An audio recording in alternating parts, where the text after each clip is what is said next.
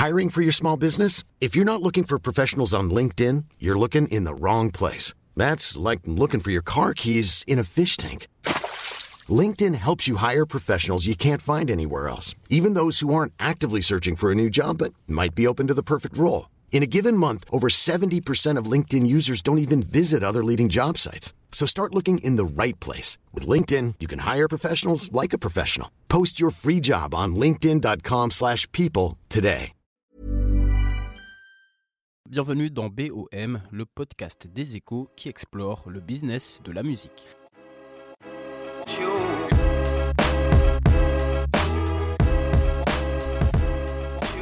Aujourd'hui, on s'attarde sur un chiffre, 17,3 milliards de dollars. C'est le chiffre d'affaires mondial de la musique enregistrée en 2017.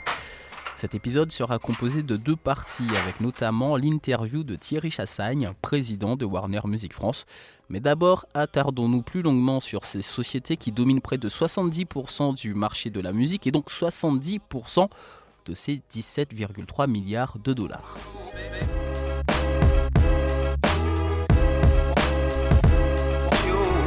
Peut-être que vous ne les connaissez pas, mais il y a de fortes chances que vous ayez déjà entendu leurs stars. Ces sociétés gèrent Bruno Mars par exemple, Ed Sheeran, Beyoncé, Shakira, Taylor Swift et bien d'autres. Presque tous les artistes majeurs en réalité. Warner, Sony, Universal dominent l'industrie de la musique et font régner l'ordre un peu comme des géants au super pouvoir dans le monde merveilleux de l'industrie musicale. On les appelle les majors.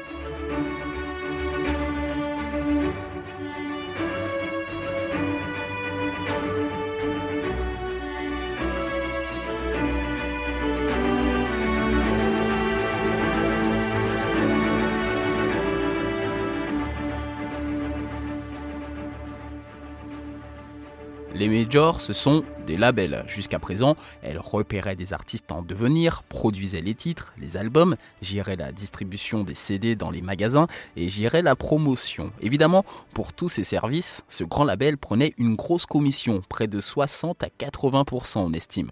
Mais c'était le prix à payer pour être une star. Les maisons disques, essentiellement, produisaient les artistes. Il y avait assez peu d'artistes qui se produisaient eux-mêmes. Et donc, il y avait un vrai travail qui était de recherche de talent, comment les trouver.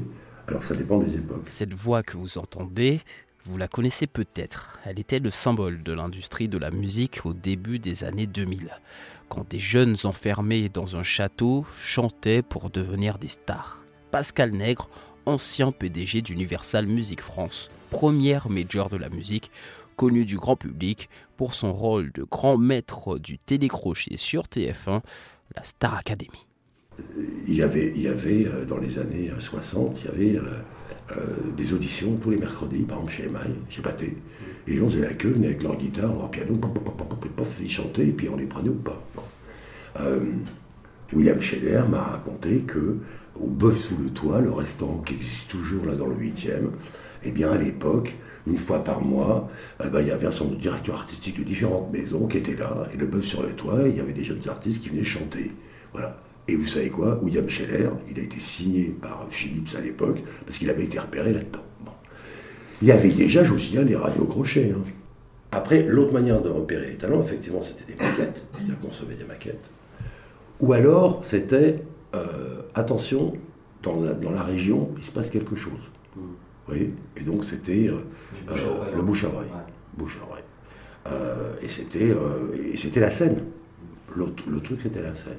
Alors années 50, années 60, surtout les années 50, ça passait par un certain nombre de scènes à Paris, dans lequel c'est là où on démarrait les, les Brassens, les De Vos, enfin tous ces gens-là. et puis ensuite c'était bah, les petites salles dans lesquelles, ou les premières parties. Et puis sinon, effectivement, c'était plus classiquement les maquettes. Donc on écoutait des maquettes, on disait on y va, on n'y va pas. C'était ça, je dirais que c'était ça, euh, le chemin naturel. Donc c'était un artiste inconnu, ou quasiment inconnu, ou un peu connu sur sa région, euh, qui était signé, et puis euh, on, produisait l'album, on, produisait les titres. Alors c'était des albums, ou à une époque, c'était des 45 tours, puis des albums. Et puis après, on le faisait connaître. Sauf qu'aujourd'hui, ça a complètement changé. Ça a changé, oui. Plus rien n'est pareil. Désormais, Grâce à la technologie, un artiste peut s'enregistrer seul, faire ses arrangements seul, et surtout diffuser ses titres sur Internet toujours seul. Alors forcément, certains se sont demandé à quoi bon passer par Universal, Sony ou Warner quand on peut tout faire seul. Il y a des exemples où se passer des labels pour décoller fonctionne. Prenons par exemple l'artiste Petit Biscuit. Música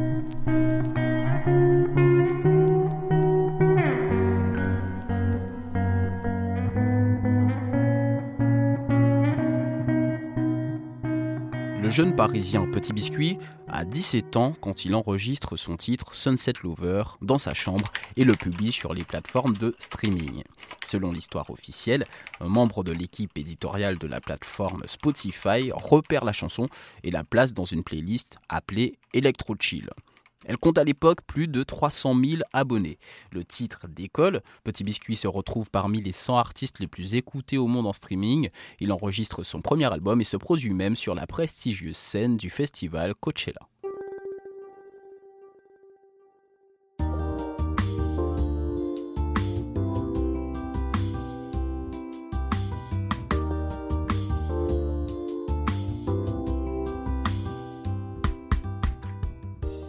L'artiste de Chicago, Chance the Rapper, est le modèle de cette génération cherchant à se passer des maisons de disques. À seulement 25 ans, il est le premier artiste indépendant à gagner un prestigieux Grammy Award du meilleur album sans vendre aucun album. Coloring Book est une œuvre enthousiaste mêlant rap et gospel qui se retrouve directement disponible sur les plateformes de streaming et en téléchargement. Contre 500 000 dollars, Chance the Rapper accepte de diffuser son album en exclusivité sur Apple Music pendant deux semaines. Pas de physique, pas d'Universal, pas de Sony, pas de Warner ou d'autres labels indépendants.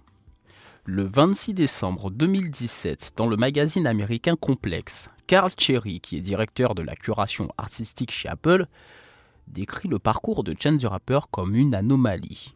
Il déclare son succès est trompeur. Maintenant, vous avez tous ces autres nouveaux artistes qui pensent qu'ils n'ont pas besoin de label. Chance est spécial, il est charismatique, il est malin, il est juste spécial. Cette analyse, l'artiste Chance the Rapper ne la partage pas. Sur Twitter, il réplique et déclare Vous continuez de dire aux gens qu'ils ont besoin d'un label, d'un éditeur ou d'un distributeur pour avoir du succès en tant qu'artiste, c'est un mensonge. C'est seulement irréaliste à cause du conditionnement auquel sont soumis les artistes par les différents médias qui fabriquent le récit qui vous fait croire que vous avez besoin d'être découvert pour avoir du succès. Peut-on dire dès lors que les artistes peuvent tout faire seuls, que les majors n'ont plus d'influence, qu'ils sont perdus dans le monde numérique? Certains se mettent même à penser, avec l'exemple Chance the Rapper, que serait la fin de leur quasi-monopole. Euh, des artistes à plus fort potentiel qui vous sont présentés euh, aujourd'hui. La voix que vous entendez ici, c'est Natasha Ordas, cofondatrice de Soon Vibes. Là, elle prépare un comité d'écoute composé de professionnels. Ils vont écouter des compositions d'artistes en herbe qui ont publié des morceaux sur Internet et dénicher ceux qui ont un potentiel. En clair, c'est un télécrochet, une Star Academy, mais version numérique. partie du paradigme d'un changement en tout cas euh, du marché avec l'avènement euh, d'Internet et aussi euh, du streaming et de l'autoproduction finalement des, artistes. Et nous, notre objectif, c'est justement de promouvoir et d'aider au développement les jeunes artistes, les talents émergents. Donc on fait de la découverte de musique et de talents de demain. Aujourd'hui, les labels ont dû concentrer leur métier, leur activité euh, sur notamment des activités plus d'édition, euh, sur des artistes déjà plus confirmés. Euh, il y a moins de moyens qui sont mis en place sur la découverte de, de, jeunes talents et sur la phase vraiment très en amont. Et c'est là où on se situe. Donc on fait ce travail-là de sourcing, de détection de nouveaux talents, mais on fait aussi le travail d'accompagnement de l'artiste pour la promotion euh, sur le web, pour la distribution digitale, pour aussi le côté plus image, euh, trouver ses premières opportunités, commencer à être streamé, puisqu'un label va aujourd'hui signer un artiste, mais quand il a déjà fait un peu ses preuves. En résumé, la première fonction de détection des talents dont parlait Pascal Nègre, les fameux castings au bœuf sous les toits, serait de l'histoire ancienne. Que reste-t-il dès lors aux majors pour affirmer leur suprématie? La distribution commerciale des artistes peut-être? Là encore, Internet a fait émerger des alternatives. Mathieu Rousselot, je euh, travaille chez TuneCore. TuneCore, c'est un distributeur digital euh, qui s'adresse directement aux artistes. La, principale différence avec le modèle de distribution traditionnel qu'on connaît et qui a toujours existé dans l'industrie, c'est que donc les modèles comme Universal, Sony, les majors, ça a toujours été basé sur un principe de, de sélection d'artistes. et on a une maison de disques, un producteur, un manager qui va investir sur, sur l'artiste. C'est le modèle dominant encore aujourd'hui dans la musique. Mais depuis quelques années, il y a un nouveau modèle qui est apparu euh, qui euh, découle de plusieurs facteurs. D'une part, les maisons de disques étaient frileuses euh, à l'idée de signer des artistes pendant, la fameuse crise du, disque. de l'autre côté, il y a eu des artistes qui ont pu produire de la musique pour moins cher grâce aux évolutions technologiques. TuneCore a développé un nouveau modèle qui était non plus basé sur un principe de sélection et de commission, mais basé sur de la non-sélection, donc tout le monde peut venir chez, chez euh, et euh, sur un principe d'abonnement. Donc euh, un artiste va payer 10 euros pour un single ou 30 euros pour un album par an. Et nous, en contrepartie, on va lui mettre sa musique sur toutes les plateformes de streaming et téléchargement. Et on ne prend pas de commission. On a plein, de typologies d'artistes. On a des artistes complètement émergents qui viennent de, débuter, de sortir leur, euh, leur premier projet, ou euh, des artistes beaucoup plus installés euh, qui, pensent que les commissions qui sont prises par les maisons de disques ne sont pas justifiées et qui peuvent faire ce travail sans elles, de manière différente. On a des artistes qui ne veulent pas de label, qui veulent garder complètement leur, euh, indépendance. Euh, donc Chance the Rapper, c'est je pense le meilleur modèle, euh, le meilleur exemple de ça. Aujourd'hui, l'artiste a la possibilité de le faire de lui-même ou faire appel, enfin, déléguer auprès de gens qui, l'entourent. il n'est plus obligé, comme avant, en gros c'était un contrat d'artiste qui était très à, très à l'avantage de la maison de disque en général.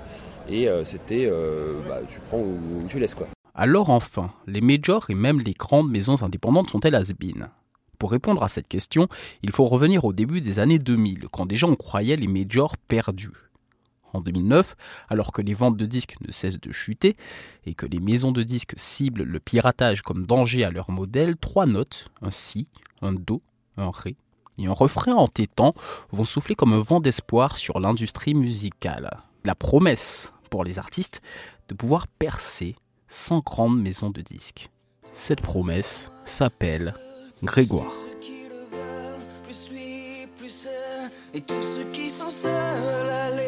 Venez et entrez dans la danse, allez, venez. Je m'appelle Michael Goldman et je suis le CEO et, cofondateur de My Major Company. L'idée de base, c'était euh, la base du crowdfunding, ça n'existait pas encore euh, sur Internet, le crowdfunding, quasiment pas.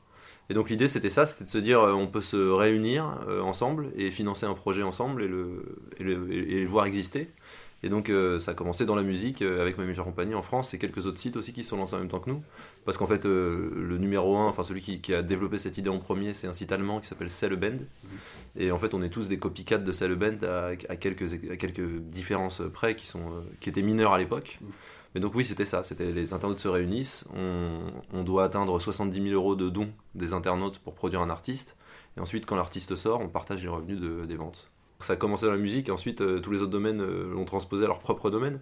Mais de toute façon, comme très souvent euh, dans l'industrie en général, il y a plein d'explications pour ça, mais la musique est toujours le marché, je, sais que tu n'aimes pas ce mot, mais le marché le plus disrupteur. Et donc souvent les nouveaux usages commencent dans la musique. D'ailleurs, enfin l'iPod a existé avant l'iPhone, et puis le Walkman avant. avant, enfin, ça, a toujours été la, musique a, toujours disrupté avant les autres marchés. Et, et, oui, effectivement, il y avait un constat de base qui était que ce marché était en crise depuis 5 ans, très, très violemment le marché avait perdu près de 50% en valeur. Euh, et donc euh, les conditions étaient réunies pour, euh, pour lancer un nouveau business model quelque chose de neuf. voilà, y il y, avait, y avait plein, de, plein d'éléments qui faisaient que c'était le bon moment. au final, nous, notre ambition principale, c'était de nous faire une place en tant que producteur indépendant. Pour résumer, nous, on était, avec mes associés, on était des anciens de maisons de disques. moi, j'avais très mal vécu l'environnement maison de disques parce que je trouvais que c'était un, c'était un milieu où les gens étaient euh, paresseux, euh, pas curieux. Euh, moi, je suis arrivé, mon premier stage, on m'a dit c'est toi qui écoutes les maquettes. J'avais jamais fait mes preuves, et alors que moi j'ai l'impression que le travail de maison 10 c'était d'écouter des maquettes. qui était un milieu très légitimiste et surtout qui était assis sur, sur, sur j'allais dire, une manne financière parce que On sortait à peu près n'importe quoi, on gagnait de l'argent. C'est un métier qui est extrêmement subventionné. Bon voilà, euh, j'aimais pas ça, et puis surtout c'était un métier euh, d'entre-soi, où c'était quasiment impossible de se faire une place quand on est de l'extérieur. Alors euh, bon, c'est un peu paradoxal que je dise ça, parce que moi, d'une certaine manière, j'étais pas complètement de l'extérieur, mais, mais en tout cas, j'avais envie d'être indépendant, c'était mon besoin fondamental, et je voulais avoir mon propre label, et ça c'était depuis que j'étais tout petit. Et je voulais pas être un label, le modèle des maisons de disques de l'époque, enfin quand, quand, le marché fonctionnait, il n'y avait qu'un seul modèle, c'est-à-dire que les, producteurs indépendants euh, produisaient des artistes et allaient ensuite les démarcher auprès de directeurs artistiques de, maisons de disques pour les convaincre de signer une licence ou euh, quelque chose. Mais en gros, euh, il abandonnait le projet à une maison de disques et c'était le seul moyen d'exister commercialement et médiatiquement. Et après, j'allais dire le fait qu'on utilise le crowdfunding, le fait qu'on utilise Internet et tout ça, c'était plus une analyse factuelle de l'état du marché et de la réalité de ce qui se passait sur Internet et de cet état de crise et donc euh, j'allais dire, euh, j'allais dire, c'était un projet opportuniste dans le bon sens du terme. C'est-à-dire que je me suis dit, putain, en faisant ça, je vais peut-être arriver à mon propre label. Pourtant, malgré le succès, la réalité rattrape très vite My Major Company. La société signe un contrat avec Warner Music qui prend une partie des revenus. En clair, nouveau modèle, oui, mais les majors sont toujours là. Oui, mais en fait, c'était des gens qu'on connaissait, enfin surtout mes associés, parce qu'ils leur parlaient euh, depuis longtemps. Encore une fois, on était des anciennes maisons de disques. Mm. Euh, voilà, il y avait une, grosse défiance. Pour eux, c'était très dur à vivre parce que c'était une période où les médias voulaient absolument leur taper dessus et qu'on était, euh, on était euh, le pendant positif d'Internet et un, peu le, oui, enfin l'autre, l'autre face. De, la musique, la, face positive de la musique et de ce qui se passe sur Internet. Et eux, c'était les grands méchants et nous, les grands, gentils, pour résumer. Et donc, pour eux, c'était assez dur à vivre. Euh, donc globalement, ils nous regardaient avec beaucoup de défiance. Et puis globalement, encore, encore une fois, comme c'est un, c'est un secteur euh, qui était très, euh, j'allais dire, protégé, très dans l'entre-soi, et, voilà, ils se battaient assez férocement pour conserver leur, leur, leur monopole, j'allais dire. après, ça n'a jamais été très agressif ni franchement offensif. Euh, d'abord parce que nous on est des gens gentils, euh, donc euh, voilà, si, nous, nous on les agressait pas quoi, voilà. Et puis ensuite parce que je pense aussi qu'ils savaient pas trop où ce truc-là allait et que comme toujours quand on voit un truc émerger comme ça, on se dit mais au cas où ça devient gros, je vais pas je vais pas leur taper dessus de manière définitive pour qu'ils s'en souviennent dans, dans 3-4 ans. Donc il y avait une espèce de voilà, une espèce de je, pense à un peu de crainte et qui est assez, euh, assez euh, logique. Et puis nous aussi d'ailleurs. Hein. Et nous, de notre côté, on les agressait pas pour les mêmes raisons. C'est parce qu'on se disait, ouais, mais eux, c'est des grosses institutions. Euh, si on s'en fait des ennemis, on va probablement le payer beaucoup plus cher qu'eux au final. Donc voilà, on était, c'était une, espèce de, de, gentille guerre froide. Quoi. Voilà. moi, je pense que des modèles comme Major Company pourront réexister plus tard. Euh, nous, on a tapé euh, pas forcément au bon moment, euh, pas forcément sur la bonne sociologie, voilà, pour plein de raisons. Mais je constate, par exemple, c'est-à-dire que ce qui, ce qui nous drivait à l'époque, c'était de se dire, il y a deux choses qui se passent. C'est qu'aujourd'hui, pour avoir un accès aux médias et un accès à la commercialisation, enfin, à l'époque, il fallait de toute façon passer par une maison de disques. et c'était un système qui marchait pas à mes yeux. Euh, et en plus, euh, et Internet euh, était en train de détruire ça parce que les, artistes pouvaient s'adresser directement à leur communauté. Aujourd'hui, et nous, on n'a pas réussi à imposer ce modèle-là de manière pérenne, mais par exemple, les rappeurs, eux, ils ont complètement réussi. Et le marché du rap aujourd'hui, c'est un marché qui s'est construit tout seul sur Internet. nous, par exemple, voilà, si on mettait du rap, les internautes n'en voulaient pas parce que c'était pas du tout le public qui. Mais les rappeurs, ils ont pris Internet, ils ont dit, ils n'étaient pas médiatisés, ils ont dit fuck off, en fait, on va faire sans vous. Euh, et, aujourd'hui, les rappeurs, c'est presque, j'allais dire, euh, euh, l'univers du rap, c'est un peu le modèle de ce que My Major Company aurait dû faire d'une certaine manière. C'est-à-dire permettre à des mecs de dire en fait le marché c'est vous qui allez nous suivre et c'est pas l'inverse. C'est-à-dire que nous on va s'adresser directement au public. Donc s'il y a des mecs qui font des clips qui font 30 millions de vues en, un mois sans l'aide de personne, sur les plateformes de streaming, c'est eux qui représentent, je sais pas, 80% des écoutes de nouveautés tous les jeunes maintenant n'écoutent que du rap et c'est lié uniquement aux rappeurs. C'est pas les maisons de disques qui ont fait ça, c'est eux-mêmes qui ont pris ce marché, qui ont pris internet et qui ont dit euh, on va faire sans vous.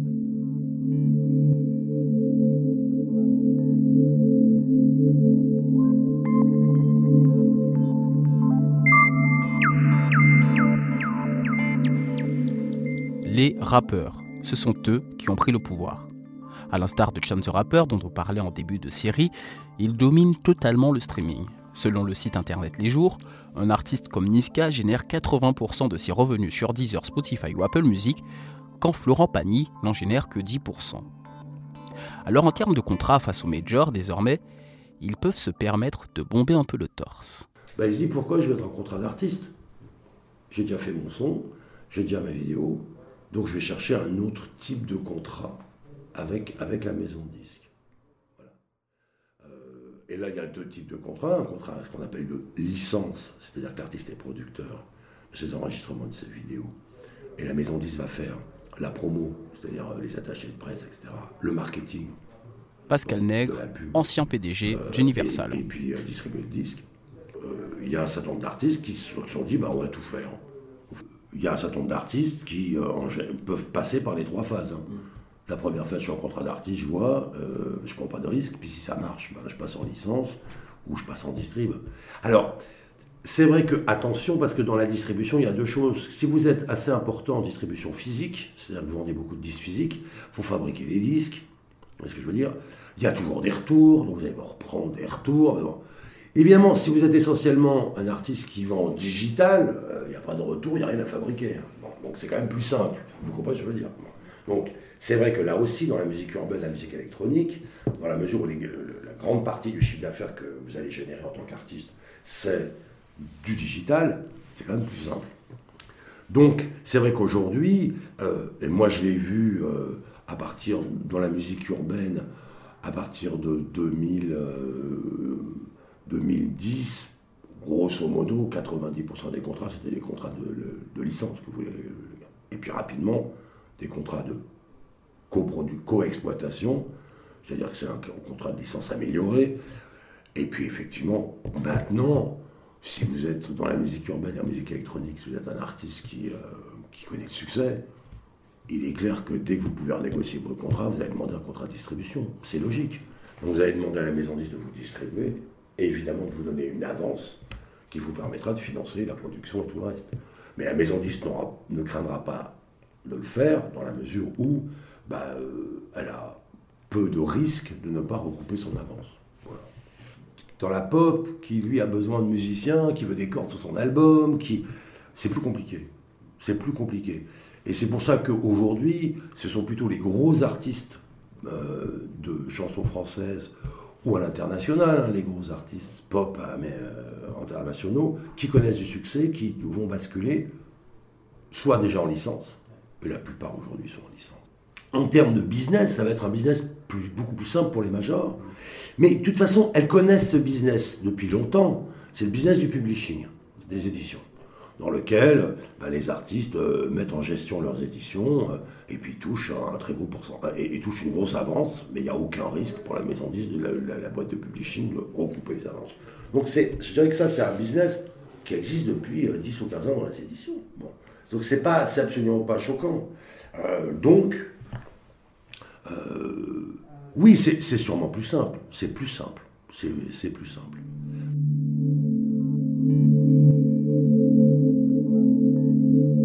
peut-être la leçon principale du marché.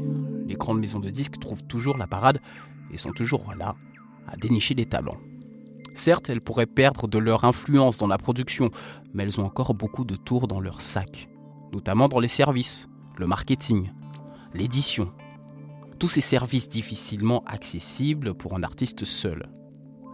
Quant au streaming, là où on croyait les maisons de disques démunies, voici ce que Bruno Crollo, patron de Spotify France, disait aux échos en novembre 2017.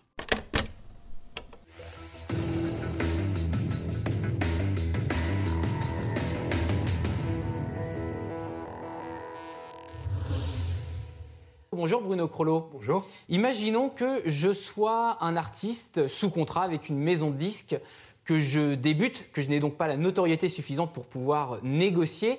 Si un internaute écoute ma musique, je gagne combien? Ça, ça dépend de votre contrat avec votre maison de disques. Puisque Spotify a comme interlocuteur les labels et les éditeurs. Nous reversons globalement 70% de nos revenus aux labels et aux éditeurs, charge à eux ensuite de les répartir selon le contrat qu'ils ont avec les artistes et les différents ayants droit. Je, lisais un article dans Les Échos qui disait que notamment la rémunération, enfin la répartition de ces droits d'auteur dépendait notamment des parts de marché des maisons de disques l'an passé. C'est quelque chose que vous pouvez confirmer ou vous ne commentez tout simplement Oui, effectivement, nous, nous, reversons l'ensemble de nos revenus au prorata des, des parts de marché des différents labels, donc ceux avec qui nous travaillons, et ensuite eux reversent à leurs artistes en fonction des données que nous leur fournissons sur les nombres de streams. Voilà. Peu importe la montée du streaming, de toutes les façons, les majors y sont actionnaires. Quand Spotify et Deezer se sont lancés et tentaient d'obtenir les licences pour diffuser les plus grands artistes, les majors ont contraint les plateformes à céder des parts de leur entreprise. En 2015, Deezer donnait des options convertibles en actions aux majors pour un montant de 200 millions d'euros. Sans compter les actions Spotify aujourd'hui en bourse. Ainsi, les valorisations d'Universal, Sony et Warner grimpent dans les aigus. Universal serait valorisé 40 milliards de dollars, alors que sa maison mère bénéficie d'une capitalisation boursière de 28 milliards. Sony vaudrait 20 milliards et Warner 15 milliards. Mais Spotify prépare la riposte et annonce vouloir rémunérer directement les artistes, les indépendants, sans passer par les trois mastodontes. Et là encore, on pense les majors touchés. Un nouveau vent peut-être sur l'industrie. Mais pour l'instant, malgré les mutations, les super pouvoirs de ces géants de la musique ne semble pas faiblir.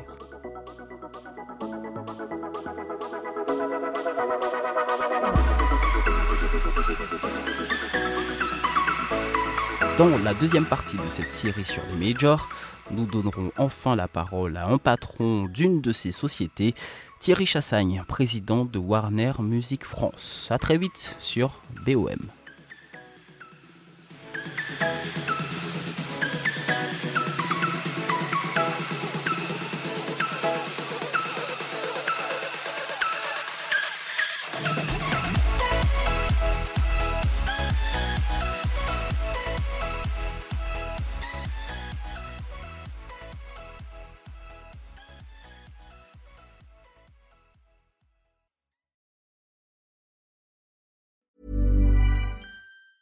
Planning for your next trip? Elevate your travel style with Quince. Quince has all the jet setting essentials you'll want for your next getaway, like European linen, premium luggage options, buttery soft Italian leather bags, and so much more. And it's all priced at 50 to 80% less than similar brands. Plus, Quince only works with factories that use safe and ethical manufacturing practices. Pack your bags with high-quality essentials you'll be wearing for vacations to come with Quince. Go to quince.com slash trip for free shipping and 365-day returns.